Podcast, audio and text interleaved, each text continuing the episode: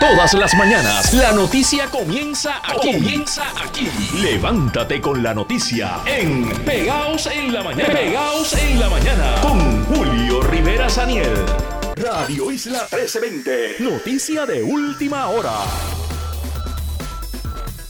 Con una noticia de índole policíaco, y es que las autoridades están investigando un doble asesinato, lo que parece ser un doble asesinato que de paso eh, involucra una escena donde hay calcinados. Nos acompaña hasta ahora el coronel Roberto Rivera de la Policía de Puerto Rico. Muy buenos días, coronel, ¿cómo está? Buenos días, Julio, y buenos días, los Radio Escucha. Gracias por, como siempre, estar con nosotros. Esto, según se estuvo planteando, ocurrió eso de las dos y cuarenta y tantos de la madrugada. ¿Qué información tienen ustedes sobre, sobre este asunto? Bueno, esa escena todavía se está trabajando. Este, como bien dice, eso fue como a las 2 y 45 de esta madrugada que una persona llamó eh, hablando de un vehículo que estaba incendiado precisamente en la calle Frontera, en la esquina de residencial eh, Parkour, esto es en Geopiedra, y allí una vez llegaron los bomberos y lograron extinguir el fuego, pues se percatan que dentro de ese vehículo en el baúl hay lo que son dos cuerpos completamente calcinados. Así que eso apenas se está trabajando. Eh, el vehículo puede que sea un BMW, pero eso también lo vamos a estar trabajando con la edición de vehículo una vez pueda restaurar lo que es el BIN y nos puedan decir oficialmente cuál es el vehículo y a quién pertenece. ¿Y, y los cuerpos totalmente calcinados? Sí, eso es así. Todavía la escena no se había terminado. Así que una vez culmine, pues entonces vamos a estar trabajando lo que es el vehículo para poder identificarlo y poder saber si es hurtado, a quién se le hurtó y demás, o si pertenece a alguien en particular y se tratase también del dueño registrado, pero, o lo que uno entienda. Así que vamos a trabajar con la situación que apenas pues comienza. Claro, eh, ustedes ya tienen, bueno, es que, claro, ya usted nos ha dicho que, que están calcinados, por lo que uno intuiría que ha sido complicado poder identificarles. ¿Ustedes tienen idea de quiénes pueden ser estas personas? ¿Alguna sospecha de quiénes pueden ser? Al momento nada, tampoco ha bajado ningún tipo de información, así que eh, eh, no se puede apreciar tampoco casquillos en el lugar, así que pueden haberle dado muerte en otro lugar, llevarlos hasta allí y allí incendiarlos. Así que todo eso va a ser parte del proceso. Vamos a identificar ya lo que estamos viendo en una serie de cámaras, a ver si logramos ver esa ruta o que otro vehículo lo siga o demás. Así que todo eso apenas está comenzando. Eh, dice usted que esto es exactamente eh, al lado de un residencial o dentro del residencial. No, dice aquí que es en la calle Frontera en dirección al residencial Parque. En dirección. El, sector de, de, Río Piedra. Este, es la calle Frontera. Así que es más bien cerca de la urbanización Park Gardens. Es cerca de la urbanización Park Gardens. Eh, de, de la descripción de, de, los cuerpos, bueno, es que claro, yo insisto en el tema de la descripción, pero es que usted dice que están totalmente calcinados, ¿no? O sea que poco se podría intuir. Ahí no tenemos descripción, inclusive no sabemos si son hombres o mujeres, así que todo a eso, iba. Este proceso ya tiene que ser a través del instituto, una vez se encuentra allá y hagan los, los estudios, ¿verdad?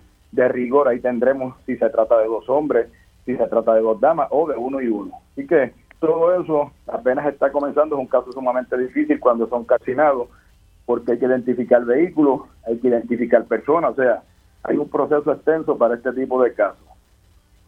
Claro, definitivamente, definitivamente. Eh, fuera de este incidente, eh, coronel, ¿cómo estuvo el fin de semana?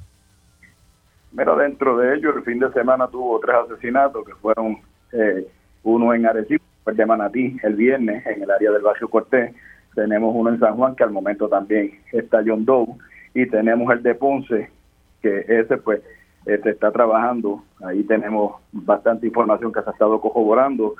Así que eso fue dentro de un negocio en, allá en Ponce que dicho sea de paso el año pasado en ese negocio pues también había fallecido el dueño del mismo ahora lo tenían otras personas. Así que eh, mm. nuevamente pues el negocio conocido como Dance Street en la calle, eh, en el barrio Pastillo de Cana, en Ponce, pues escenario de, de, otro asesinato. Así que también estamos trabajando fuertemente con ese. Ese fue dentro del interior. Hemos levantado un sinnúmero de, de videos, estamos trabajando con la gente que estaban y se fueron. Así que hay mucho por ayer, ayer se adelantó bastante y hoy vamos a continuar. Claro, sé que efectivamente eh, el, mismo negocio con otro asesinato. Exacto, y, y bajo... Siento caliente. El año pasado el dueño había sido asesinado también allí. Ah, caramba, o sea que algo ocurre con ese negocio definitivamente. definitivamente. Pues ahí tenemos un joven eh, de 24 años que fue el que fue asesinado. Este dicho sea de paso, eh, ese joven, eh, Michael Gabriel Estrada este Gilbe, pues tenía récord criminal por asesinato en el 2021 que se desestimó porque el único testigo del cargo este se retractó en declarar y caso por ley de armas, sustancias controladas y dicho sea de paso estuvo en la lista de los más buscados en el área de Ponce. Ese, ese negocito parece como, no me consta, pero parecería como un tape a alguna otra operación, ¿verdad? O, o, alguno de sus dueños o personal vinculado, porque dos asesinatos en un sitio, más lo que usted nos está mencionando y el expediente de cada quien, más que sospechoso. Bueno, definitivamente.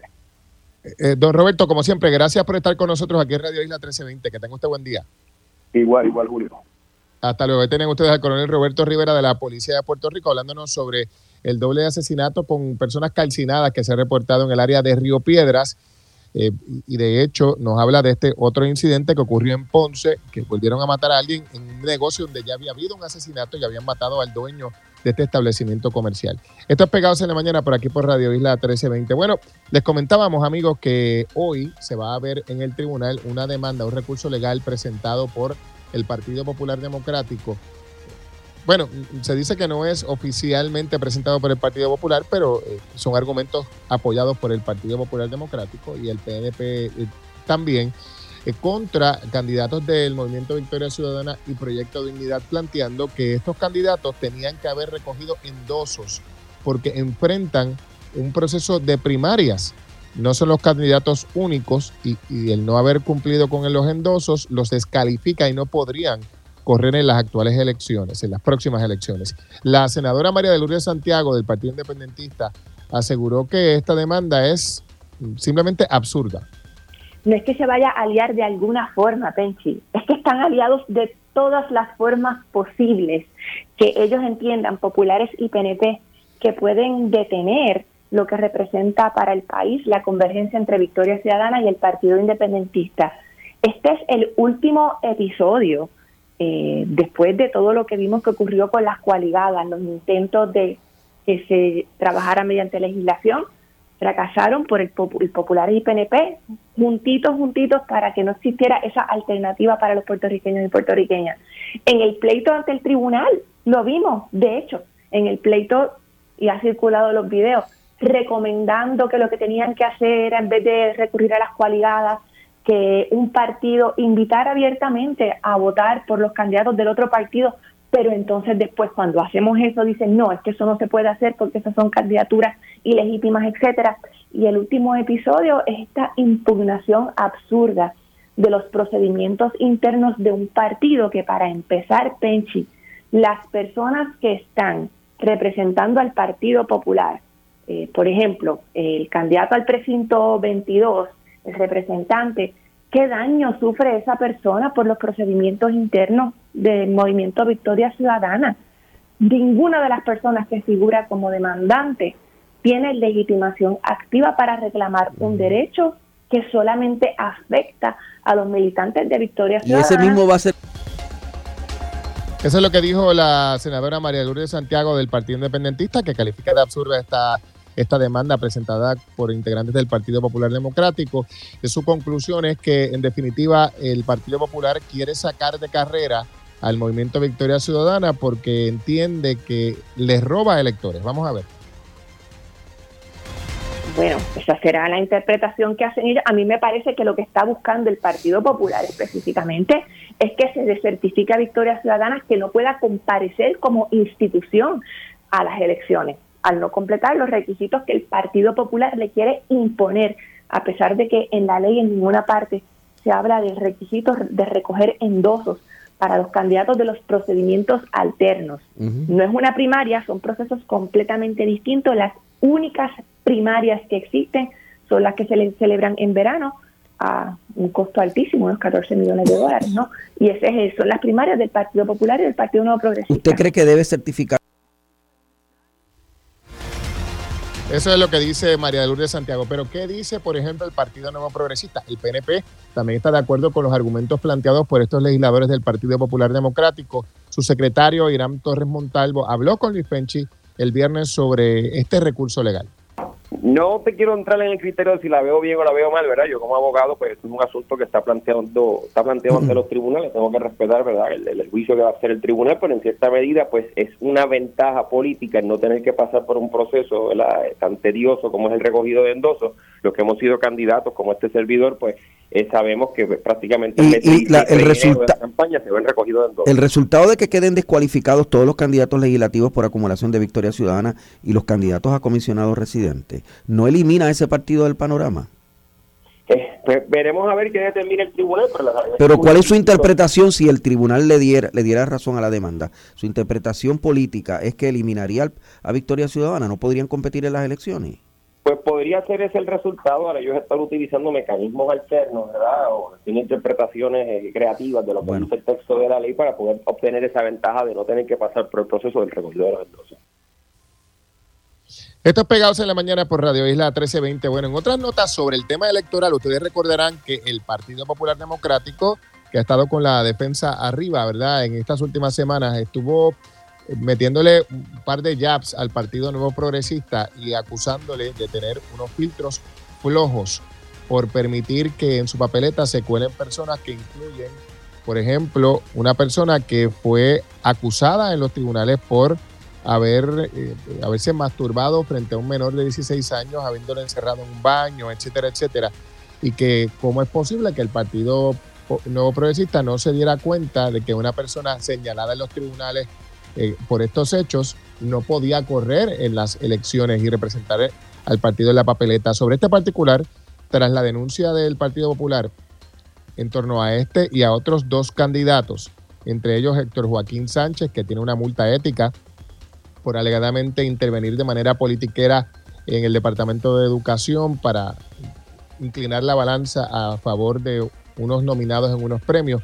De hecho, Héctor Joaquín Sánchez es la misma persona que habría provocado una controversia con el pasado secretario del Departamento de Educación, que no lo quería en el departamento eh, y se le impuso como subsecretario. Bueno, se comenzó una investigación y en el caso del el señalado por los actos lascivos, eh, el señor Edwin Pagán, Irán Torres Montalvo, secretario general del PNP, dijo lo siguiente, vamos a escucharlo. En el caso particular del señor Edwin Pagán, este, pues sí enfrentó un proceso eh, criminal hace ya más de 20 años, eso ya, ya nosotros lo, lo conocemos.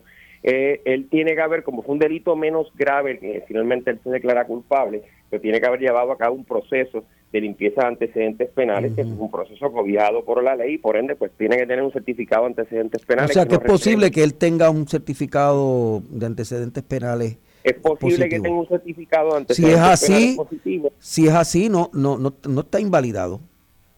Pues eh, si es así, por eso es que pasa el crisol de nuestro comité evaluador, pero esto no significa eh, que en esta segunda revisión, ¿verdad? O si nosotros detectamos que no desglosó o no identificó, ¿verdad? Y no quiero usar la palabra que emitió, digamos, comitió algún tipo de información en las preguntas de los formularios, pues eso daría paso a que nuestro directorio pueda tomar algún tipo de acción contra este candidato. O sea, si él no puso toda la verdad en esos documentos, eh, puede, puede ser descalificado. Eh, correcto, ¿verdad? Pero no me quiero adelantar porque hay que respetarle un debido proceso de, de ley y claro, eh, sobre este particular, el Partido Popular Democrático ha levantado unos cuestionamientos no solamente eh, legales, es decir, que si el término, es que si esta persona cumplió, que si no cumplió, que cuánto tiempo pasó, sino que el Partido Popular lo que está diciendo es que si una persona con esos señalamientos, con señalamientos de ese tipo, independientemente de que haya cumplido o no, debería figurar en la papeleta de alguna colectividad. Así que ese es parte del asunto que se está dilucidando en esta etapa, pero hay otros nombres que todavía también son parte de la evaluación del Partido Nuevo Progresista y que fueron señalados por el Partido Popular Democrático. Sobre esto, Irán Torres Montalvo dijo lo siguiente. Pues nosotros esperamos, por lo menos yo como secretario, espero tener durante el día de hoy el informe del comité si detectamos alguna irregularidad o algo que sometió en los documentos, pues esto se va a someter ante nuestro directorio para que mediante el voto de los miembros del directorio se determine si se inicia un proceso de descalificación contra alguno de los candidatos. ¿Cuándo, se, reúne el ¿cuándo se reúne el directorio? El directorio normalmente se reúne mensualmente, pero en circunstancias como esta se convoca el directorio, ¿verdad? Eh, eh, rápidamente o se lleva a cabo el proceso a través de un voto electrónico, que es algo que también cobija nuestro nuestro reglamento de partido, pero ya en esta etapa del proceso, cuando los candidatos han sido certificados por el partido y han pasado por el proceso de recogido de endosos, cualquier descalificación tiene que llevarse a cabo mediante el tribunal. En otras palabras, primero votaría nuestro directorio para luego acudir a los tribunales a completar el proceso. Y eso no está descartado en ninguno, no está descartado en ninguno de los tres casos. Ahora mismo no está descartado ninguno de los tres casos. Tan pronto tengamos la información en las manos, pues yo estaré públicamente expresando al respecto y dejándole saber, ¿verdad?, los no progresistas, que nosotros en el Partido Progresista tenemos cero tolerancia. Bueno, y eso fue el viernes. Esa declaración de Irán Torres fue el viernes y ese día, el viernes, se supone que recibieron en su escritorio el informe sobre estos tres candidatos. Por lo tanto, uno intuiría que ya hoy Irán Torres debe estar en posición de saber eh, si el Partido Nuevo Progresista va a solicitar la descalificación de alguno de estos candidatos. Otra vez, estas declaraciones fueron hechas el viernes, ya han pasado dos días desde aquellas declaraciones y el informe tendría que estar ya en su escritorio. Esto es Pegados en la Mañana.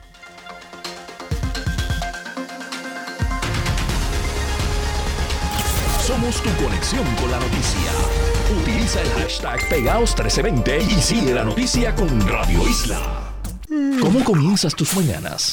Unas tostaditas, un cafecito y las últimas noticias con Julio Rivera Samiel y José Luis Renta. Pegaos en la mañana. Las autoridades investigan a esta hora una escena complicada en Río Piedras en donde se han encontrado dos cuerpos que no se sabe todavía si son de hombre o mujer, cuerpos sin vida evidentemente, y la situación se complica porque están calcinados las autoridades investigan la naturaleza de la situación y qué fue lo que dio paso a la potencial ejecución de estos de estas personas. Buenos días, esto es Pegados en la Mañana por Radio Isla 1320. Gracias por acompañarnos. Y bueno, señores, vamos a escuchar parte de lo que nos dijo Roberto Rivera, el jefe de la policía de la división, el coronel Roberto Rivera, sobre esta investigación. Bueno, esta escena todavía se está trabajando. Este, como bien dice, eso fue como a las 2 y 45 de esta madrugada que una persona llamó eh, hablando de un vehículo que estaba incendiado precisamente en la calle Frontera, en la esquina de residencial eh, esto es en Geopiedra, y allí una vez llegaron los bomberos y lograron extinguir el fuego, pues se percatan que dentro de ese vehículo en el baúl hay lo que son dos cuerpos completamente calcinados. Así que eso apenas se está trabajando. Eh, el vehículo puede que sea un BMW, pero eso también lo vamos a estar trabajando con la edición de vehículos usados una vez pueda restaurar lo que es el BIN y nos puedan decir oficialmente cuál es el vehículo y a quién pertenece. ¿Y, y la, los cuerpos totalmente calcinados? Sí, eso es así. Todavía la escena no se había terminado. Así que una vez culmine, pues entonces vamos a estar trabajando lo que es el vehículo para poder identificarlo y poder saber si es hurtado, a quién se le hurtó y demás, o si pertenece a alguien en particular y se tratase también del dueño registrado, o lo que uno entiende. Así que vamos a trabajar con la situación que apenas pues comienza. Estos pegados en la mañana, cambiamos de tema, amigos. Ustedes recordarán, como decíamos en la introducción, el famoso vídeo que se volvió viral de la escuela Luis Felipe Crespo de Camuy, donde los estudiantes denunciaban las condiciones pésimas de la infraestructura. La secretaria del Departamento de Educación no estuvo disponible para reaccionar de inmediato, pero ya el viernes sí estuvo disponible para reaccionar y básicamente pues de alguna manera minimizó la situación y planteó que en esa escuela, por ejemplo, solamente había problemas con un baño. Vamos a escuchar a la secretaria de Educación, Yanira Raíces. Bueno, mira, Penchi, primero, eh, cuando me dicen que Camuy, y yo fui a Camuy. Okay. Yo fui a la escuela y yo conozco la escuela. Eh, y por eso fue que llegué tipo sorpresa, porque eh, sabía de los trabajos que se estaba haciendo en la escuela. Y cuando decían condiciones precarias, yo dije, no, no, no, espérate, yo tengo que verlo con mis propios ojos. No habían condiciones precarias, te puedo enviar fotos. Eh, de cómo la escuela, la escuela está hermosa. La escuela estaba, inclusive la escuela está en un proceso de entregarse de unos trabajos. eso quiere decir que de los baños, de los baños, sí, sí, te tengo que decir, sí había uno de los baños que tenía lo de las, las puertas, estaba lo de los hand sanitizer, estaba lo del papel, ¿verdad? Que es como una maquinita que tiene allí. Así que, pero también estaban los baños con palabras OS, eh, tenían dibujos. Así que yo cuando fui, eh, eh, solicité, ¿verdad? Que, que se volvieran a pintar los baños para tapar eh, lo que ellos habían escrito. Esa fue la secretaria del Departamento de Educación, Yanire Raíces, hablando sobre esta situación que denunciaron los alumnos en esta escuela de Camo. Y bueno, a esta hora converso precisamente con eh, Alaisha Torres, la presidenta de la clase graduanda de la escuela Luis Felipe Crespo. Muy buenos días, Alaisha, ¿cómo estás? Buenos días. Saludos, gracias por estar con nosotros aquí en Radio Isla 1320. A Esperando que estés por la invitación, claro, sí. Vas camino a la escuela, me dicen. Sí. Muy bien, gracias. Bueno, ha, habido muchísima tensión. No sé si ustedes imaginaban eh, que, esto iba a ocurrir, ¿verdad? Como consecuencia de ese vídeo que subieron a la plataforma TikTok. Eh, ¿Ustedes anticipaban toda esta atención que han estado recibiendo? No, no, no, no anticipábamos la atención, ¿verdad? Pero qué bueno que sucedió porque no solamente por nosotros, por otras escuelas. Eso te iba a comentar porque tras el vídeo que ustedes subieron, he visto que en las redes sociales, tanto en TikTok como en Instagram, ha habido múltiples vídeos de otras escuelas siguiendo el, modelo que ustedes utilizaron. ¿Qué te parece haber eh, movido a tantos otros estudiantes a, hacer denuncias similares? Eso es correcto. ¿Qué te parece que hayan inspirado a otros estudiantes? Ah, en verdad me parece súper bien porque ahora mismo era necesario para que nos escucharan porque si no nunca iban a hacer nada. ¿Cuánto tiempo llevamos esperando por esto? Claro, mira, ahí escuchabas probablemente las declaraciones que diera aquí en Radio Isla la secretaria del Departamento de Educación. Ella básicamente lo que dice es que esa escuela no está en malas condiciones, que lo que tiene es un baño con problemas y que, y que los propios estudiantes lo vandalizaron. Pues mira, eso es verdad lo que ella quiere decir. Qué bueno que, que me pregunta. Pues ella alega que ella llegó de sorpresa, ¿verdad? Pero es que ya cuando ella ya había llegado los baños los habían limpiado brigadas.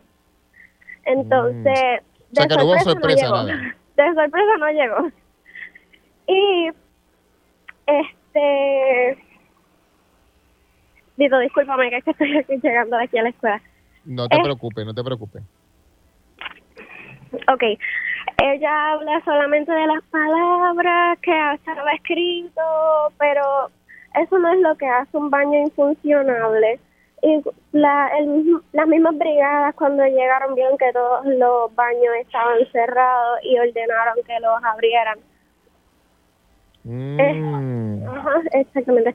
Eh, pues como te dije, eso no es lo que hace un baño infuncionable. Las palabras OS, eso no es lo que lo hace. Y no solo eso, hay otras cosas en la escuela que, que ella no grabó. No, sí, que tienen un patio lindo, la pintura es nueva, reciente, pero y todo lo demás, el área de la cancha, la, los baños sí que no tenían ni puerta, pero... Y no solamente en esta escuela. Claro, y entonces, pero, pero en definitiva, no, la escuela tuya no solamente tenía problemas con el baño, sino que tenía otros problemas, como has estado sí, Sí, en el segundo video yo grabé el área de la cancha y, y lo expuse. Creo que mucha gente no vio esa parte del video. Claro, o sea que no, es como dice la secretaria, que solamente era un baño y que el problema era que estaba pintado con graffiti. No, no es solamente un baño. Importante lo que tú dices, que la Secretaría plantea y, repitió el viernes en una y otra y otra ocasión que, ella fue de sorpresa a la escuela y que todo estaba en orden. Tú nos estás diciendo que no fue ninguna sorpresa porque antes de que ella llegara, llegó una, una brigada. Exacto, llegaron varias brigadas, llegaron cinco carros de, de, de limpieza y empezaron a montar puertas y a poner jabón y papel, lo de nunca. Hasta los mismos maestros nos dijeron que eso nunca había pasado antes. Mira, mira eso, o sea que eh, eh, probablemente si la secretaria cree que llegó de sorpresa, probablemente la que está engañada es la secretaria, con todo el respeto, ¿no? O sea, ella, ella piensa, ella piensa que llegó de sorpresa, pero antes que ella llegaron, tú dices que cinco vehículos con papel abrieron los, los baños, los, los limpiaron y todo lo demás antes de que la secretaria llegara. Eso es correcto. Muy interesante. Eh, en aquel momento, y yo sé que ya mismo tienes que entrar, así que te agradezco el tiempo, pero quería preguntarte sobre lo siguiente. En aquel momento se planteó la posibilidad de que, eh, de que ustedes hubiesen experimentado represalias por haber hecho esta denuncia. ¿Algo de esto ocurrió, Alicia? Pues mira, no esperábamos las represalias porque pues un video, eh, este, estamos en libertad de expresión, podemos decir lo que lo que nos parece y no hicimos no fue que hicimos aquí con carteles, ruido, no, simplemente fue un video hablando de lo que estaba ocurriendo. Así que no esperábamos este represalia, pero sí tuvimos. Aunque ¿Sí sí, aunque ella alega que no fue cierto, pero nos cancelaron una actividad de San Valentín, nos cancelaron dos casos ley, al otro, el mismo día que llegó la secretaria aquí a la escuela, al otro día que se subió el video. Pero también parece que fue una casualidad que las brigadas llegaran a limpiar ese día y también fue una casualidad que las actividades se cancelaran, según lo que expone la secretaria. Bueno, Alicia, con, con lo que tú nos estás planteando, eh, eh, evidentemente queda desmentido el Departamento de Educación porque han dicho que no iba a haber represalias, pero ya las hubo. Exactamente. Eh, o, la secretaria no tiene la información, o sea, aquí hay dos opciones, o, no está diciendo la verdad, o lo que parecería ser es que le están dando información incorrecta desde, desde la escuela o desde la, desde la región educativa, porque efectivamente hubo represalias. Le cancelaron el, los casual days y les cancelaron la actividad de San Valentín. Exactamente. ¿Verdad? Pues Así es que ocurrió. No, sabemos si es que ya no lo saben. Eh, yo en el video lo dije, que ese video salió al otro día del primer video que lo pusieron Noticentro, lo puso en muchos sitios, creo que me imagino que ya lo debió de haber visto y debió de haber tenido el conocimiento de que nos cancelaron las actividades, pero si ella dice que no, pues no sé qué está pasando. Claro, pero ella, y como tú dices, Alicia, eh, la información sobre las actividades canceladas salió antes de que ella hiciera las expresiones, así que ella tiene que estar al tanto. Exacto. Claro. ¿Cuál es, ¿Cuál es tu mensaje, Alicia, a otros alumnos de otras escuelas que a lo mejor experimentan situaciones similares y que puedan sentirse pues intimidados, verdad? No, pues a esos alumnos de verdad que deben de hacer el video, eh, hacer la denuncia como, como debe ser. Para eso, para eso están los fondos de educación y no solamente para mantener el, el plantel limpio, también para la educación los maestros. Eh, entre otras cosas, ¿verdad? Así que todos esos estudiantes que lo necesitan, no solamente de, las condiciones físicas de los planteles, también de los de alguna cosa que ven injusta, háblenlo, díganlo. Incluso muchos muchos estudiantes se han comunicado conmigo para hablarme de su escuela y creo que voy a hacer otro video hablando de esos estudiantes que no se atreven, ¿verdad?, a exponer lo que está pasando ellos mismos. Y yo con gusto lo voy a hacer por ellos. Claro. Alicia, ¿qué dicen tus padres ante esta, eh, esta, esta acción que es una acción de activismo, verdad? Te has convertido en una, queriéndolo o no, pero te has convertido en una activista y estás haciendo denuncias sobre lo que entiendes es injusto en lo que te afecta directamente, que es tu proceso educativo. Claro, pues mis padres están bastante bien con esto, en realidad me han orientado bastante sobre leyes y eh, cosas que yo no sabía, porque yo no sabía mucho de política hasta hace unos cuatro días atrás.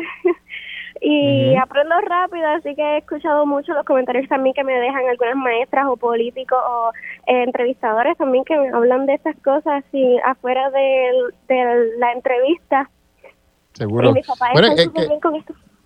Claro, y tú sabes que Alicia, que, que todo, todo lo que nos afecta, ¿verdad? Y las actuaciones de los de, quienes dirigen el país sobre esas cosas que nos afectan son cosas, son cosas políticas, ¿verdad? Y, y, a veces uno le tiene miedo a esa palabra, pero hacer lo que tú haces, que es denunciar algo que te afecta directamente, claro.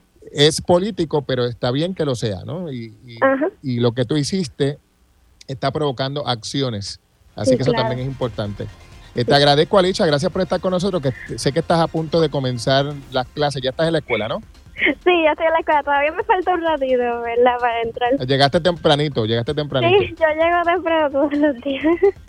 Muy bien, muy bien. Bueno, Alicia, muchas gracias por estar con nosotros aquí en Radio Isla 1320. Muchas gracias a ustedes por la invitación.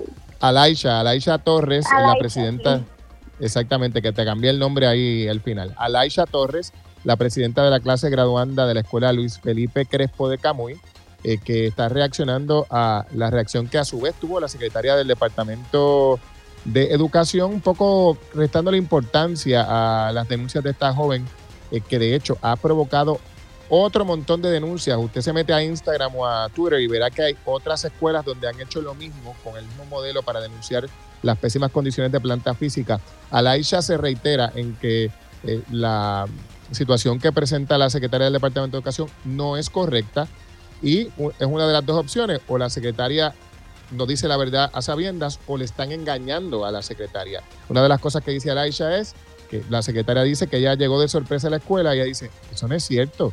La secretaria llegó, pero antes que ella llegaron brigadas, cinco vehículos llegaron a la escuela, limpiaron los baños, pusieron papel, pusieron jabón y después llegó la secretaria. O sea que el escenario con el que la secretaria se encontró es un escenario arreglado, que no eh, presenta la realidad de la escuela. Y segundo, dice que si hubo represalias, le cancelaron la actividad de San Valentín y les cancelaron dos casual days. Y Alaisha dice, ¿eso será casualidad? No me lo parece. Esto es Pegados en la Mañana.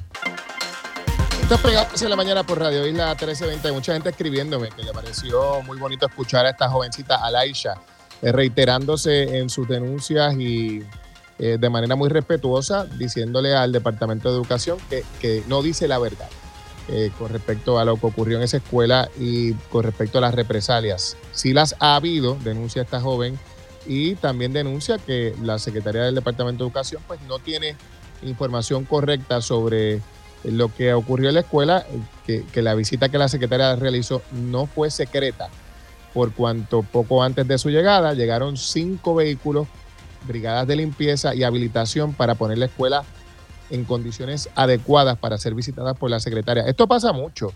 Eh, yo recuerdo cuando yo crecía que, las visitas, eh, incluso las visitas de evaluación por materia a los maestros, eran visitas sorpresa eh, en, muchos casos y, la manera de hacer la visita sorpresas era la más efectiva para conocer la realidad porque de lo contrario se orquestan situaciones que no, que no son mm, eh, reflejo de la realidad, de lo cotidiano. Se preparan para que sean evaluadas por los supervisores, pero no son la realidad. Así que el consejo no solicitado a la secretaria de acá es que de verdad vaya de sorpresa y que converse con, las, con la directora o director de esa escuela sobre las represalias que efectivamente sí ocurrieron, sí tuvieron lugar. Esto es Pegados en la Mañana por Radio Isla 1320. Oiga, ayer, usted, si usted vive en Guaynabo, se fue la luz. Eh, ayer, por un periodo larguísimo de tiempo, y casualmente ayer, el candidato a la alcaldía de Guaynabo del Partido Popular, Ernesto Cabrera, estuvo presentando una propuesta energética lo tenemos con nosotros vía telefónica. Buenos días, don Ernesto, ¿cómo está? Buenos días, buenos días, Julio, y buenos días a todo Puerto Rico y especialmente a la gente linda de Guaynabo. Gracias por acompañarnos. ¿Qué mucho se va la luz en Guaynabo? Pues mira, el sistema eléctrico en Guaynabo es un desastre, Julio. Es un desastre, desastre, desastre. No hay otra forma de tú poder decirlo y que la gente se sienta eh, con esta de, esta forma, ¿verdad? Se sienten ya la impotencia, la molestia eh, las palabras que podrían ser hasta soeces, porque es que ya es una cosa que pasa de lo castaño al oscuro. Seguro, y, mm, en ese contexto, decíamos que se realizó ayer la conferencia de prensa que usted encabezó y, justo poco después hubo un, apagón importante que dejó el municipio sin luz. El día anterior también, durante el día hubo un apagón. ¿Qué propone usted, señor Cabrera? Mira, ayer nosotros hicimos una conferencia de prensa donde presentamos mi equipo de asambleístas, ¿verdad? Los legisladores municipales, que entre ellos me va a estar acompañando la ex primera dama Wilma Pastrana en ese equipo de, legisladores municipales. Y también presentamos el proyecto de, de generar, ¿verdad? De, de proyecto eléctrico para el, para el municipio, porque ciertamente el municipio de Guaynabo, como te mencioné, es un desastre de sistema el sábado se fue, lo anunciaron el sábado, tuvo más de más de, 10 horas. Sin embargo, ayer pues hubo un apagón. Y lo que nosotros estamos impulsando, ¿verdad? Es, que se cree una empresa municipal que tenga la oportunidad eh, de ayudar a, a, los comerciantes, a los residentes, impulsar la construcción de comunidades solares y microredes comunitarias. crear proyectos de generación de energía en instalaciones municipales, desarrollar el centro urbano 100% solar, instalar estaciones de carga municipales para autos eléctricos, eh, promover que los vehículos municipales sean eléctricos y promover el desarrollo de proyectos de energías renovables en proyectos como el vertedero, ¿verdad? Estamos buscando la oportunidad. Mira, esto está, Julio, esto en arroyo habichuela para la gente. Esta, esto ya está inventado. La tecnología está, la, las formas de crearlo. Esto, el mejor ejemplo lo tenemos con la gente de Casa Pueblo en Adjunta. Es replicar ese tipo de ese tipo de invención. Mira, solo, mira lo que lograron esos puertorriqueños sin casi ayuda de, de, de gran, verdad de otras fuentes, sino que mm, en su invención, en su resiliencia, en sus ganas de echarle su pueblo hacia adelante, pues es replicar lo que lo que ellos hicieron.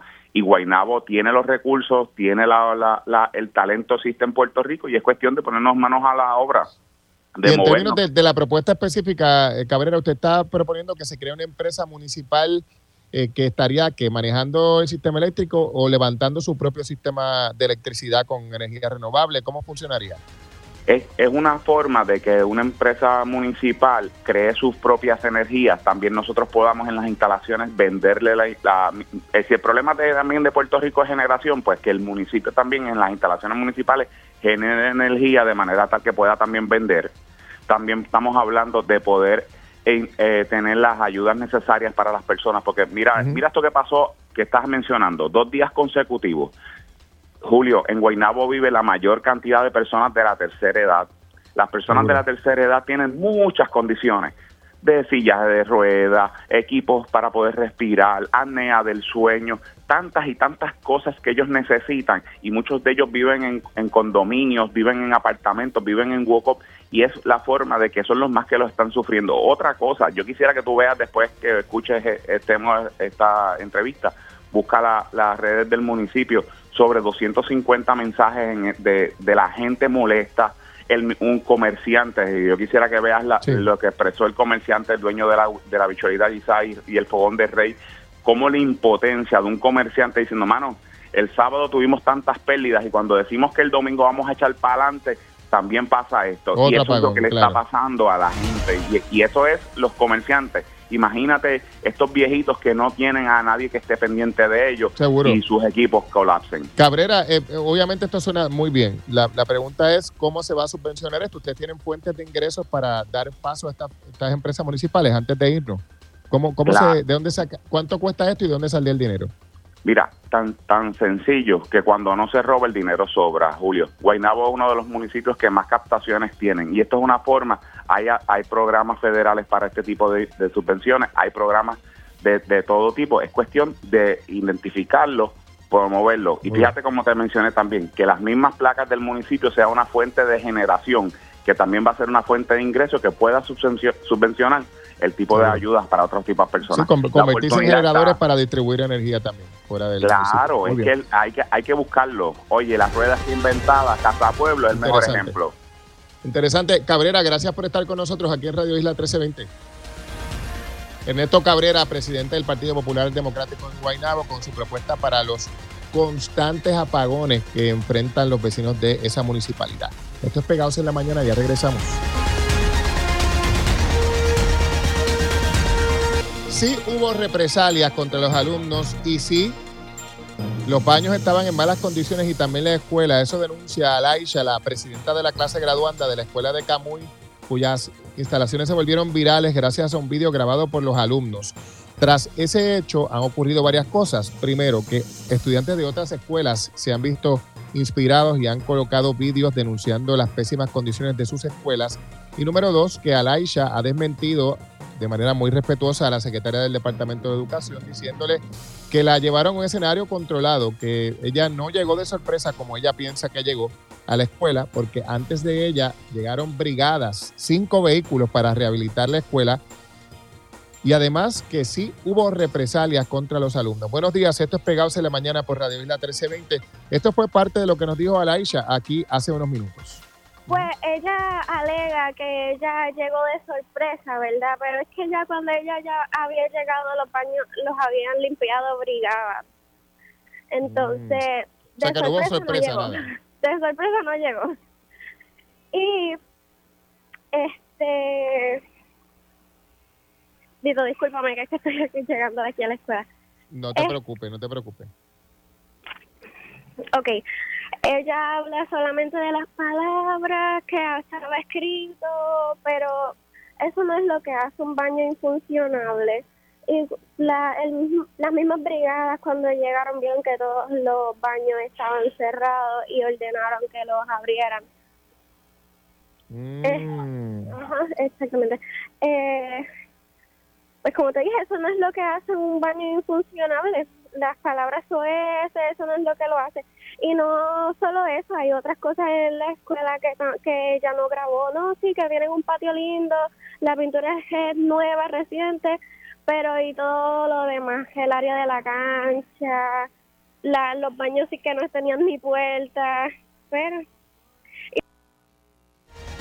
Ah, eso es parte de lo que dijo la, joven, ¿verdad? De que las brigadas fueron las que ordenaron abrir los baños que estaban clausurados, ¿verdad? Y lo hicieron antes de que la secretaria llegara para esta inspección, que ella asegura que es sorpresa y no lo es. También nos dijo la alumna que hubo represalias contra los integrantes de la clase gradual, ¿verdad? Pues Así es que ocurrió. No, sabemos si es que ella no lo sabe. Eh, yo en el video lo dije que ese video salió al otro día del primer video que lo pusieron Noticentro, lo puso en muchos sitios, creo que me imagino que ya lo debió de haber visto y debió de haber tenido el conocimiento de que nos cancelaron las actividades, pero si ella dice que no, pues no sé qué está pasando. Ahí está, eso es lo que dice la alumna y ya usted escuchó lo que ha dicho la secretaria y usted decide pues a quién le da usted mayor credibilidad. Esto es Pegados en la Mañana por Radio Isla 1320. Gracias por estar con nosotros. Bueno, decíamos que hoy se verá en el tribunal un recurso encoado por dos, por cuatro eh, personas del Partido Popular, dos legisladores y dos candidatos a la legislatura para impugnar candidaturas de Victoria Ciudadana y el Proyecto Dignidad. Nos acompaña Manuel Natal, coordinador general del Movimiento Victoria Ciudadana. Buenos días, Natal. Buenos días, Julio. Buenos días a todo el público de Radio Escucha. Gracias por la oportunidad. Gracias a usted por estar con nosotros. Bueno, eh, ¿a, qué hora es que se ve esta, e, este proceso en los tribunales, Natal? Nosotros estamos citando a todas las personas que estén comprometidas con la democracia y que se sienten indignados ante eh, esta nueva acción del bipartidismo corrupto a que lleguen al Tribunal de San Juan a eso de las ocho y media de la mañana. La vista está pautada para comenzar a las nueve de la mañana. A las nueve de la mañana. Bueno, eh, de entrada, ¿cuál es su, verdad, su, su reacción ante este recurso y lo que se argumenta, principalmente pues la necesidad alegada de que tenían que presentar endosos. Yo, yo quisiera comenzar por señalar que no es una iniciativa exclusiva del liderato del Partido Popular, sino es una iniciativa en conjunto del liderato del Partido Popular Democrático y del Partido No Progresista. Y para muestra un botón basta, desde el hecho de que Edwin Mundo ha sido el portavoz principal de esta demanda, como el hecho de que el abogado que está representando a los candidatos del Partido Popular es un abogado que es el compañero de panel y portavoz eh, del PNP en una estación hermana. Pero como si eso no fuera suficiente, eh, durante los pasados días el Partido Nuevo Progresista se ha unido a la demanda, eh, precisamente representados por el licenciado Ramón Rosario y candidatos del Partido No Progresista también han solicitado unirse a la demanda como demandantes. Eh, en resumen, Julio, la, la situación es muy sencilla.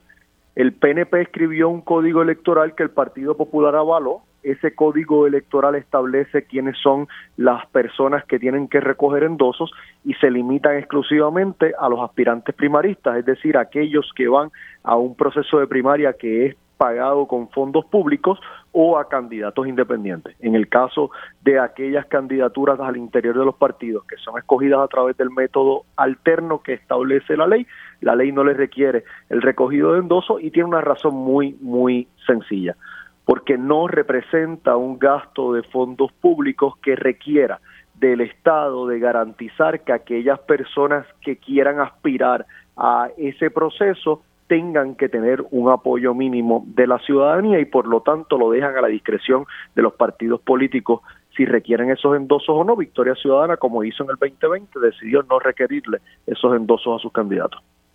Claro, ah, eh, cuando le planteamos a eh, este, este hecho a los portavoces de la demanda, a los que presentaron la demanda, y me refiero al hecho de que en las pasadas elecciones no se presentaron endosos, ellos responden diciendo, claro, no se presentaron porque no había primarias, y que la diferencia es que en esta ocasión los candidatos señalados no son candidatos únicos, sino que eh, podrían, o sea, están enfrentando un proceso primarista, lo que requeriría, según ellos, la solicitud de endosos. ¿Qué dice usted sobre este planteamiento? Bueno, la, respuesta es igualmente sencilla. Ni en el 2020 ni en el 2024 dentro de Victoria Ciudadana hubo primaria, porque tanto en el 2020 como en el 2024 Victoria Ciudadana se acogió a un método alterno. En el 2020 significó que en las candidaturas nacionales hubo contienda en la candidatura a la gobernación, donde la licenciada Alexandra Lúgaro eh, tuvo un proceso de contienda contra la licenciada Leslie Martínez, hubo contienda en la candidatura de la Cámara por acumulación, donde tres personas se presentaron para dos cargos, al igual que hubo contienda en otros puestos de representantes de distrito y demás. Y se llevaron a cabo. ¿Perdón? Sí, que, que, no es novedad que haya habido contiendas para definir las candidaturas, lo que usted plantea. No, no, solamente que no es novedad que haya contienda y que, y que se lleven a cabo de esa manera sin, los requerir, sin requerir los endosos, sino que esas contiendas se llevaron a cabo luego del proceso eh, de culminación de erradicación de candidaturas. Eh, y, y me parece que ese punto es importante, Julio, porque ni el código electoral ni el reglamento de primarias eh, y método alterno para el 2024 contemplan absolutamente nada sobre, uno, fechas para llevar a cabo el método alterno, dos, el concepto de candidaturas únicas y tres, el concepto de endosos en el contexto de los métodos alternos. Y, y en ese sentido, pues la ley es sumamente clara pero hay muchas personas que se tienen, que estar preguntando en este momento mientras me están escuchando hacer esa entrevista, bueno, ¿por qué entonces el Partido Popular eh, y el Partido Nuevo Progresista están haciendo esto? Bueno, pues precisamente para que no se hablen de los temas que importan, para que aquí yo no esté hablando de por qué las escuelas están en las condiciones que están y de manera recurrente todos los años ocurre lo mismo para que aquí yo no esté hablando de por qué el contrato de Luma, según se señaló desde el principio, es malo y por eso hoy en las comunidades de San Juan continuamos con un pésimo servicio. Y así sucesivamente de otras cosas. El propósito es distraer sobre los temas que importan y nosotros durante el día de hoy vamos a ir con nuestra representación legal, vamos obviamente a como hemos hecho en el pasado, defendernos en esos espacios eh, y vamos a continuar hablando del país de las cosas que importan. Eh, su pronóstico, por lo que usted nos dice, es que este recurso no, no va, no va para ningún lugar. O, por lo contrario, usted anticipa, porque ya hemos escuchado algunas voces de, su partido y de Proyecto de Unidad que, eh, aunque piensan que los méritos no debería prosperar el recurso, pues eh, sí señalan eh, el hecho de que la judicatura pues está compuesta por personas que responden a los partidos principales el, el, país sabe la forma y manera en que eh, se constituye eh, la judicatura del país y dentro de ese proceso hay jueces que tienen la capacidad de dejar atrás eh, aquellos vínculos que quizás algunos de ellos le llevaron a ese espacio y otros que no.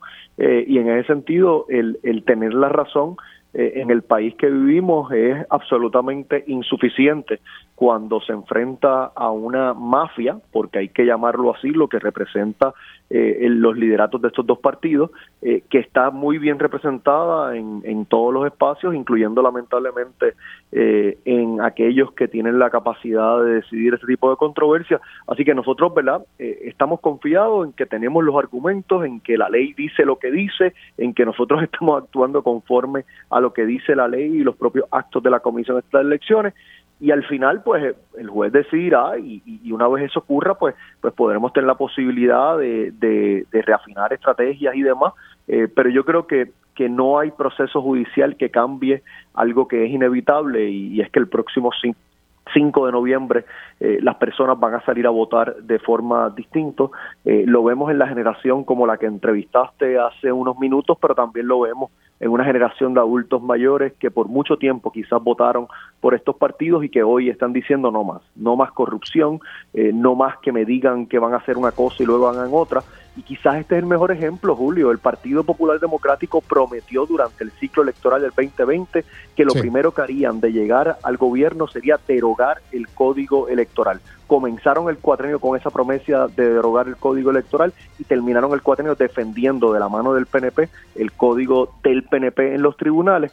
Eh, a esa gente no se le puede dar otra oportunidad. Natal, usted y otras voces del partido eh, que usted representa han dicho que, que esta movida pues es una movida que evidencia el alegado miedo que le tiene el Partido Popular y el PNP. ¿Usted anticipa que ese miedo del que ustedes han hablado les lleve a presentar, no sé si este, pero otros recursos y otras estrategias para frenarles en las urnas? Ten la certeza, ten la certeza, Julio, que durante los próximos meses estaremos todas las semanas litigando algún asunto en el tribunal y, te lo digo, ¿verdad?, de la forma más franca y honesta posible. Esto es una pieza de un rompecabezas o de un dominó, digamos, que quieren tumbar. Van tras esta, luego van tras otra, y aquí lo que está detrás es de evitar que el pueblo de Puerto Rico pueda tener alternativas el 5 de noviembre, porque prefieren ante la posibilidad de la que la gente vote de manera distinta, sacar a aquellos y aquellas que les representan una amenaza de la papeleta electoral. Así que ten la certeza que hoy es esto, mañana va a ser la certificación de la colectividad, el día después va a ser que aquellos que fueron candidatos por otras posiciones no pueden aspirar y van a hacer lo imposible, lo inimaginable para evitar que el elector tenga eh, las posibilidades de votar por una alternativa distinta y ante eso yo creo que el electorado puertorriqueño, incluyendo aquellos que tan reciente como en el 2020 pudieron haber votado por el PNP o el PPD, van a sentirse indignados eh, y como dicen por ahí, le va a salir el tiro por la culata a estos politiqueros. Natal, gracias por estar con nosotros aquí en Radio Isla 1320. Que tenga buen día. Gracias, Julio. Buen día. Hasta luego. Era Manuel Natal, el coordinador general del Movimiento Victoria Ciudadana, sobre este recurso legal que han presentado inicialmente cuatro figuras del Partido Popular, pero eh, se han unido a este recurso figuras del Partido Nuevo Progresista. Manuel Natal lo que ha dicho es que es esa alianza, dice, entre ambos partidos, eh, lo que demuestra es que, tienen temor a el efecto que puedan tener sobre las elecciones la, eh, alianza del Movimiento Victoria Ciudadana y el PIB y por otra parte Proyecto de Unidad que también está siendo demandado en este proceso legal. Vamos a ver qué pasa a partir de las 9 de la mañana en el tribunal, pero nos movemos ahora para hablar sobre, oye, los hit and runs que han estado siendo la orden del día en las carreteras del país desde que arrancó el 2024. Y hay varias medidas que se han estado presentando para atender el asunto. Una de ellas es de la representante Gretchen Howe. Está con nosotros vía telefónica. Buenos días. Buenos días, Julio. Buenos días a todos los que nos sintonizan. Gracias por acompañarnos, representante. Bueno, eh, ¿qué es lo que busca esta medida que tengo entendido que baja mañana al Pleno, no? Sí, baja mañana al Pleno. Hoy se está celebrando la vista de consideración final. Esto es el texto final como queda luego del proceso legislativo ante la Comisión de los Jurídicos, que es la correspondiente. Eh, el, proyecto lo que busca es establecer el Estado de Derecho claro ante una persona que se ve envuelto en un accidente de hit and run, el que permanece en la escena va a tener un tratamiento versus el que el que se, se, se va a fuga eh, de la escena. Ya tú ves que ha habido casos eh, que, que una persona ha sido convicta por este tipo de accidente y el juez le da el privilegio de sentencia suspendida. Este es el caso de Natalia Nicole. Eh, cuando escuchar el relato en la vista pública que le dio la Comisión de Jurídico en la Cámara, pues escuchamos el relato de que ellos que pedían justicia, de que eh, que, que veían injusto de que él estaba en la libre comunidad mientras ellos había perdido a su hija. Pero cabe destacar que yo no comienzo con este tema ante la pérdida de Natalia Nicole. Yo como cuando era en julio del, del 2022 eh, a raíz de, de estudiante de, la UPR de Mayagüez que pierde su vida, Rebeca Lee, eh, ante, la, ante también un conductor que hizo hit and run, pues se le otorga un un eh, grado de honor eh, bajo su nombre. Así que este tema ya venimos arrastrando porque ciertamente lo que vemos es un incremento en que los accidentes, que son lamentables, cualquier accidente que es lamentable, pero en la modalidad de hit and run, la persona se va y se escapa de la escena. Lo que queremos es establecer el comportamiento o el estado de derecho vigente ante una persona que permanece versus otra que se da la fuga y causa muerte a una persona. O sea, que sería, que sería distinto, ¿no? Si yo me quedo en la escena como corresponde, tendría un tratamiento, eh, y el que, el que se va a la huida tiene otro. Claro, porque si tú te quedas en la escena y ¿verdad? Eh, eh, puedes causar grave daño corporal o, daño corporal, pues vas a tener un tratamiento, pero si te fugas de la escena y causas muerte, ya el juez no va a tener discreción de darte el privilegio de sentencia suspendida. Y para aquellos que nos están escuchando, sentencia suspendida es que tú eres convicto, eres encontrado culpable de, del delito de ocasionar muerte a una persona bajo el, concepto de fuga, pues ahora mismo el juez tiene la discreción de decir, pues entonces tú estás culpable, pero vas a tener una sentencia suspendida, así que permanece en la libre comunidad. Si tú te das eh, a la fuga y causa muerte con este proyecto de ley, una de las cosas que estamos buscando es que el juez no tenga esa discreción de eh, darle privilegio a sentencia ofendida, que va a ser cárcel mandatoriamente. Claro, hay ambiente, eh, representante, por lo que usted ha sabido de sus compañeros en la Cámara para aprobar esta legislación sin problema, o hay algo de oposición. Pues mira, no he recibido ninguna preocupación en cuanto a votar en contra del proyecto, por eso es que le pido a los compañeros miembros de la Comisión de los Jurídicos que hoy participan de la vista eh, de, consideración final, el texto como queda luego de haberse dado ese proceso legislativo, porque es, un, es una situación que vemos todos los días incrementar nuestras carreteras. Ya tuviste este fin de semana que también una joven eh, pasajera, una motora, pues eh, fue impactada por un vehículo, se da la fuga y no se sabe quién ocasionó el accidente. Es importante siempre estos, estos tipos de accidentes cogerlo con responsabilidad. Las familias buscan qué fue lo que pasó, eh, cómo, qué sucedió en la escena y aquel, aquel, aquella persona que ocasione este tipo de accidente, también hay diferentes eh, variables que se pueden tomar en consideración, ¿verdad? No, no solamente porque el impactante es una persona y tú eres culpable para la cárcel, es que permanezca, que, que se puedan dar los elementos, que se pueda dar la investigación, que el juez tenga toda la discreción de lo que sucedió, la defensa, la fiscalía, todo, todo lo demás. Así que es importante que mis compañeros representantes hoy se den cita a esa vista de consideración final ante el, texto como queda, para entonces que luego mañana podamos tener una pieza de ley que recoja alguna preocupación o que esté tan eh, eh, puntualizada para aclarar ese Estado de Derecho cuando tú permaneces en la escena versus cuando te vas a la fuga. Y le pregunto si hay alguna preocupación, porque cada vez que se toca el tema de la discreción de los jueces, hay quien levanta bandera, ¿verdad? Ya vimos que esa, esa situación se dio con el caso de la ley 54 y la colocación compulsoria de los grilletes y hubo eh, en el Senado preocupaciones con respecto al tema de la discreción de los jueces.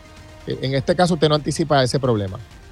En este caso yo espero no tener ese problema. Eh, esto viene, eh, este tema viene recogido lo que es el insumo de diferentes profesionales de derecho. Ahorita también escuchábamos cómo las autoridades de la policía pedían que se cambiara eh, esta, esta ley, el Estado de Derecho, para poder fijar responsabilidades de forma eficiente, de forma efectiva. Así que yo no anticipo ningún problema.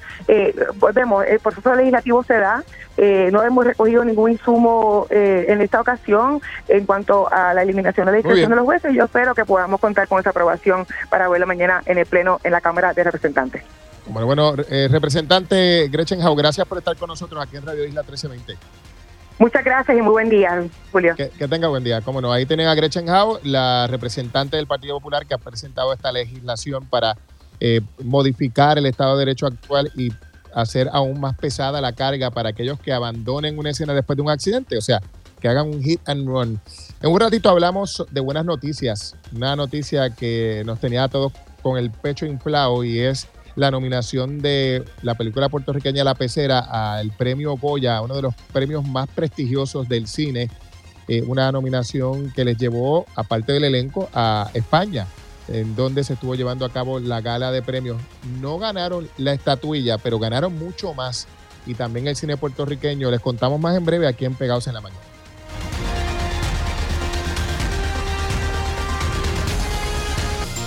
sí hubo represalias y sí la escuela estaba en malas condiciones. Hablamos de la escuela de Camuy, que ha sido eje de controversia luego de que se volviera viral un vídeo grabado por los alumnos, aunque la Secretaría del Departamento de Educación aseguró que la situación en la escuela no era como había sido presentada por los alumnos, que los baños estaban en buenas condiciones y, y que no ha habido represalias. La estudiante presidenta de la clase ha dicho en Pegados en la Mañana que ya ha habido represalias con la cancelación de las actividades de la clase graduanda, incluyendo la de San Valentín y dos casual days, y además que la secretaria no dice la verdad o le mintieron cuando dice que ella llegó de sorpresa a la escuela para inspeccionarla. Cinco vehículos llegaron antes de la secretaria para con brigadas rehabilitar la escuela, según ha dicho. Buenos días, esto es Pegados en la Mañana por Radio Isla 1320.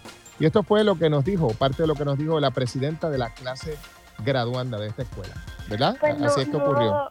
No, sabemos si es que ella no lo sabe. Eh, yo en el video lo dije, que ese video salió al otro día.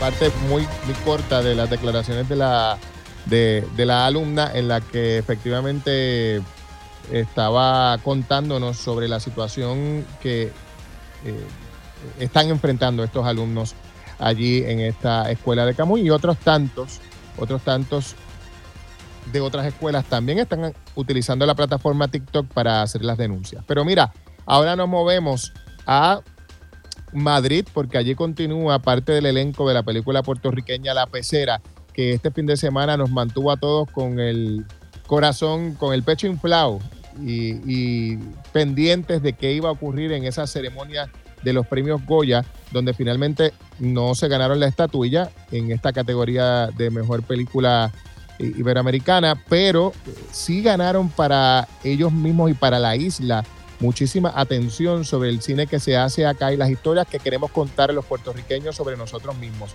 Conectamos con la directora de esta película, Glorimar Marrero, a quien le damos la bienvenida y las gracias por estar con nosotros. Buenos días, Glorimar. Buenos días, Julio. Gracias por la invitación y por el interés en nuestra película. Qué, qué bueno saludarte y, y qué bueno verles cómo se disfrutaron el proceso. Estuve siguiendo a Magali Carrasquillo y a Juan Pablo y a Modesto en sus redes sociales que, nos tenían como una especie de, bitácora del día a día de sus periplos allá en, España. Y bueno, eh, mm, nos lo gozamos a la distancia. Cuéntanos de la experiencia, Glorimar. Pues ha sido una experiencia de mucha expansión y muy gratificante. Eh, hemos quedado con, una alegría muy grande que el pueblo de Puerto Rico nos estuvo siguiendo a la distancia y enviándonos toda su solidaridad. Eh, nos sentimos súper orgullosos de haber podido representar a Puerto Rico dignamente en la ceremonia de este pasado sábado y estamos felices de que nos hayan podido acompañar talentos boricuas en estas gestas y pudimos celebrar en grande eh, la representación y la participación histórica de Puerto Rico por primera vez en el escenario de los premios Goya. Seguro. Eh, me llamó mucho la atención, eh, estuve viendo un vídeo de un conversatorio que tuvieron previo a la ceremonia, donde Isel estuvo hablando muy, muy emocionada sobre lo que supone para ustedes el logro que ha alcanzado la película, sobre todo porque se les ha permitido en una plataforma como esa exponer el cine puertorriqueño y recordaron la limitación que, por ejemplo, en el escenario de los premios Oscar tienen los, cineastas puertorriqueños que ya se, no se nos permite representarnos a nosotros mismos, ¿no? Sí, eh, lamentablemente desde el 2012 la Academia de Cine de Estados Unidos cambió su reglamento eh, previo a eso podíamos participar en la categoría de cine extranjero, en donde el maestro Jacobo Morales pudo participar en 1990 con lo que le pasó a Santiago, pero esa regla cambió en el 2012 y ya Puerto Rico no puede someter eh, por cuenta propia como nación y nos obligan a someter bajo Estados Unidos compitiendo con una industria de Hollywood en esas categorías pues está en este año por ejemplo Oppenheimer, Barbie, etcétera. Y digamos tampoco sentimos que es, es, la manera en que debemos participar. Y por eso agradecemos a la Academia de Cine de España que nos acoge como nación y nos permite representarnos a nosotros mismos. Y la jornada del conversatorio que tuvimos previo, previo a la ceremonia pues Giselle dejó saber eso, de lo importante que es esta representación y, estamos todos pues muy conmovidos con estas expresiones porque representan el sentir de todo el equipo de trabajo. Eh, ¿Cómo reaccionaron sus pares allá en, España en el contexto de estos premios ante eh, la explicación que daba Isel en, en, torno primero a la limitación de poder representarnos a nosotros mismos y la importancia que para ustedes tiene la posibilidad de poder eh, hacer cine que cuente nuestras propias historias? Pues dentro de los colegas participantes en esta categoría de mejor película cine iberoamericano ha habido muchísima solidaridad, muchísimo reconocimiento. Puerto Rico, al igual que Portugal, es la primera vez que participaba en esta categoría y estamos junto a Venezuela, Chile y Argentina, que son tres de los países iberoamericanos con mayor número de nominaciones en los Goya y en ese sentido pues ha habido mucho respaldo y mucho reconocimiento a que esta es la primera vez que Puerto Rico participa y dejar ver nuestro trabajo ante esta comunidad pues ha sido de, gran orgullo y ha habido mucho, mucho, mucho respaldo, la verdad, y mucha alegría también. Claro, eh, y, la, y la película, ¿cómo fue recibida? ¿Qué, ¿Qué, les decían por allá? Aunque claro, ya ustedes habían estado presentándose en Málaga y demás, pero en esta segunda vuelta, ¿qué, qué mm, impresiones ha causado la película? Ahora, claro, con el sello de haber sido nominada a un premio Goya. Pues eh, hay mucha receptividad y mucho interés en esta historia puertorriqueña. La gente siempre nos deja saber eh, que no sabían lo que estaba pasando, lo que había pasado en Vieques durante las prácticas militares de la Marina de Guerra de los Estados Unidos y ha habido mucho interés en ese tema, en indagar mucho más sobre esta situación en Vieques y también ha habido mucho interés en lo que es la gesta de la creación cinematográfica y la conversación que presenta la película sobre contaminación bélica y un, un cuerpo enfermo. O sea, también ha habido interés en, en el destaque de, de, la, de una paciente que tiene un diagnóstico de metástasis y cómo hilvanamos eso con el espejo de lo que es la contaminación bélica en Puerto Rico. Y en ese sentido ha habido gran interés y, y sobre todo mucha mucha solidaridad y como mucho respaldo hacia nuestras voces boricuas en este escenario cinematográfico y, mucho apoyo a que sigamos trabajando como lo hemos hecho hasta ahora.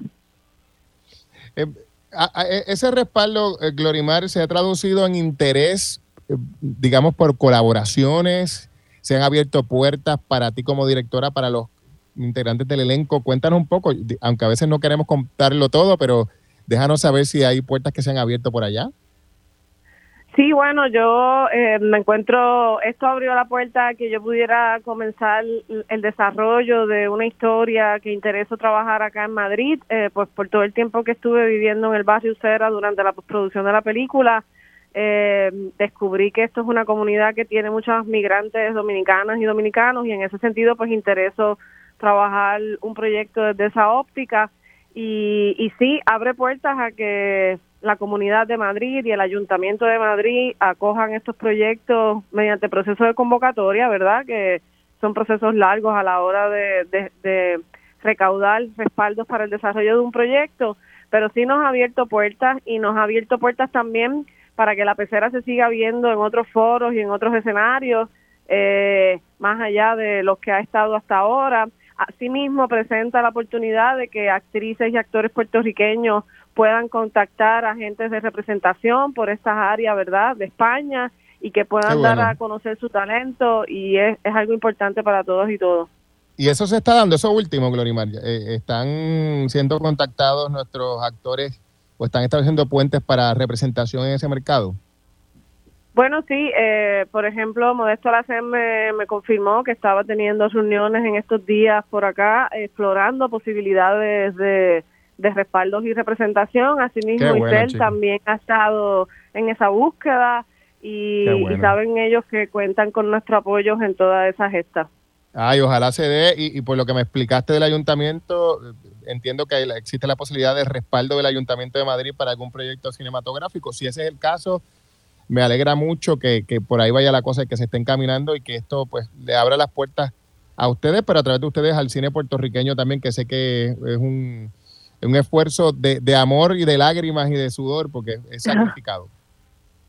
Sí, son, son hazañas ah, y aventuras intensas que estamos trabajando y, y sí, seguiremos trabajando con el mismo ímpetu que hemos hecho hasta ahora. Excelente, bueno pues eh, Glorimar, gracias por estar con nosotros, mucho éxito, abrazos para todos los de la producción y, y bueno, nos disfrutamos muchísimo y estoy seguro que nuestra audiencia también el, verles eh, tan contentos y reconocidos en este trabajo actoral y cinematográfico de tanta altura. Muchos saludos para ti para, y para todo el mundo. Saludos para ti también y toda tu audiencia y muchísimas gracias a todo Puerto Rico por todas las expresiones de amor y solidaridad que nos han dado en estos días.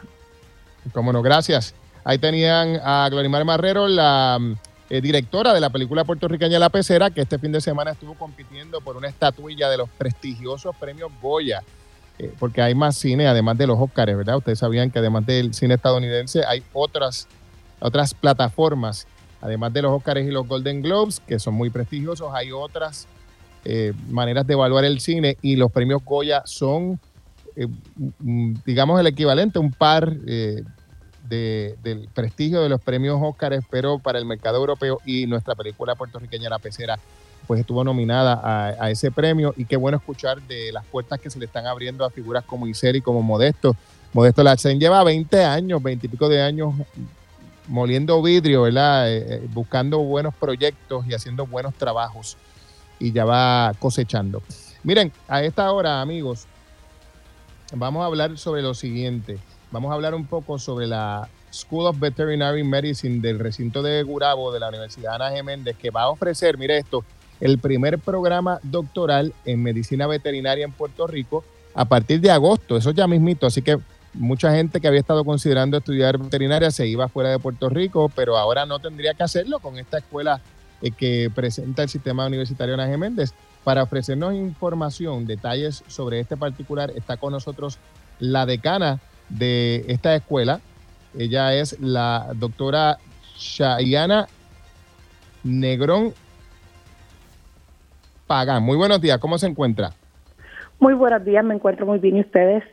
Bien, gracias por estar con nosotros y aquí contentos de escuchar que hay nuevas opciones de estudios para los puertorriqueños aquí en nuestro propio suelo. ¿Cómo, cómo, cómo va la cosa? Cuéntenos un poco. Bueno, pues esto, esto es un proyecto hermoso que llevamos varios años, ¿verdad?, eh, desarrollando y finalmente nos han dado la aprobación para admitir la primera clase al doctorado. Eh, llevamos un proceso de acreditación, el cual culmina una vez graduemos esta clase y esta clase pase los exámenes de revalida. Qué chévere, qué chévere. ¿Y qué significa para ustedes en la universidad este logro tan importante? Porque es la primera, ¿verdad?, que en suelo puertorriqueño estaría ofreciendo esta, este programa doctoral en medicina veterinaria.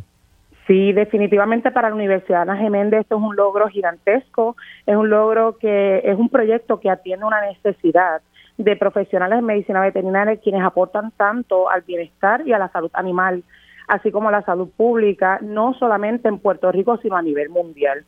Así que, como ustedes saben, nuestra universidad hace historia una vez más creando programas especializados y escuelas especializadas para Puerto Rico. Qué bien. Eh, háblenos de los requisitos, porque estoy seguro que la gente lo está escuchando y ya de entrada ha provocado interés para aquellos que tenían esta carrera como su opción profesional. ¿Cuáles son los requisitos de admisión para este programa?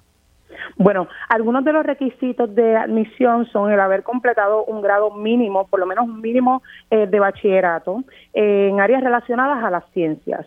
Eh, también eh, es, importante que los estudiantes se aseguren de haber completado los cursos requeridos con las notas de pase mínimas, ¿verdad? Un GPA mínimo de tres puntos, eh, tres cartas de recomendación que hayan sido, ¿verdad?, desarrolladas y enviadas por profesionales, ya sean médicos veterinarios, profesores o investigadores, eh, unas horas en específico, 300 horas de horas eh, prácticas o voluntarias, haber tomado el Casper Test, que es un examen, uno de los exámenes que solicitamos para la admisión, entre otros. Pero para más información, los estudiantes que están interesados eh, para conocer todos los requisitos deben visitar la página de la Universidad Ana Geméndez, School of Veterinary Medicine. Ahí lo van a encontrar Excelente. Excelente. Supongo que todavía están más que a tiempo, ¿verdad? Para comenzar su carrera de medicina veterinaria. ¿Hay algún número al que puedan llamar también para obtener información? Claro que sí. Para más información sobre el doctorado en medicina veterinaria, se pueden comunicar al 787-764-2495. Y recuerden que aún están a tiempo para solicitar. Excelente, excelente. Bueno, pues enhorabuena por este nuevo programa y, qué bueno saber que hay más alternativas para estudios en Puerto Rico, que los alumnos no tengan que irse de la isla para prepararse eh, y encaminarse en lo que han elegido como su futuro profesional. Gracias por estar con nosotros, doctora. Gracias a ustedes. Buen día. Hasta luego. Que tengan ustedes muy buen día. Ahí lo tenían, esta nueva opción de doctorado en veterinaria que se ofrecerá en Puerto Rico a partir de del próximo semestre, el 2024, y lo ofrece la escuela, el sistema universitario Ana Geméndez. Esto es Pegados en la Mañana. La policía está activa, amigos, no solamente con el accidente del que nos hablaba Ixa, sino con otras cosas como la escena de un doble asesinato con calcinados que se ha reportado en el área de Río Piedras. Aquí en Pegados en la Mañana estuvimos conversando con el coronel Roberto Rivera de la policía, que nos habló acerca de cómo va la investigación en esta etapa.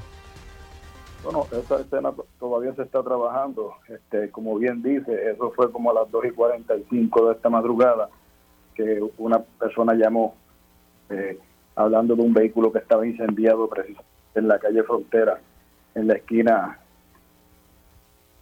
de residencial eh, Parkour, esto es en Río Piedra, y allí una vez llegaron los bomberos y lograron extinguir el fuego, pues se percatan que dentro de ese vehículo en el baúl hay lo que son dos cuerpos completamente calcinados. Así que eso apenas se está trabajando. Eh, el vehículo puede que sea un BMW, pero eso también lo vamos a estar trabajando con la edición de vehículo una vez pueda restaurar lo que es el BIN y nos puedan decir oficialmente cuál es el vehículo y a quién pertenece.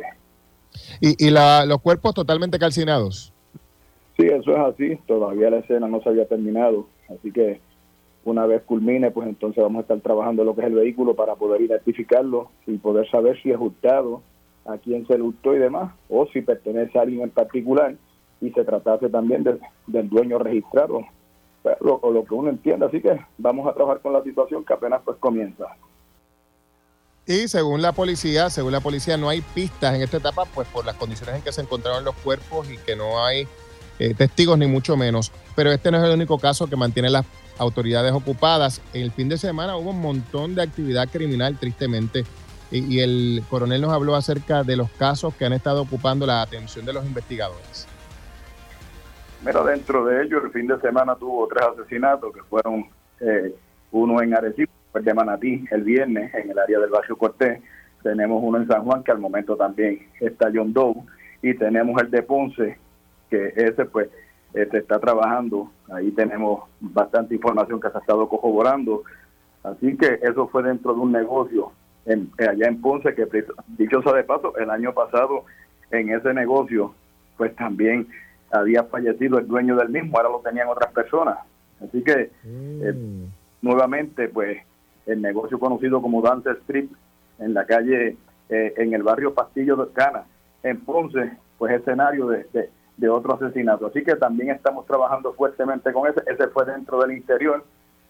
Hemos levantado un sinnúmero de, de videos, estamos trabajando con la gente que estaban y se fueron. Así que hay mucho por ayer, ayer se adelantó bastante y hoy vamos a continuar. Ahí está, eso es lo que han mantenido las autoridades ocupadas esta mañana y durante el fin de semana en el caso de estos tres asesinatos. Señores, se nos acaba el tiempo aquí en Pegados en la Mañana, pero usted sabe que mañana regresamos a las 6 de la mañana como de costumbre. Lo próximo sobre la mesa y a las 10 está con ustedes Mili Méndez en otra edición de Dígame la Verdad. Buen día.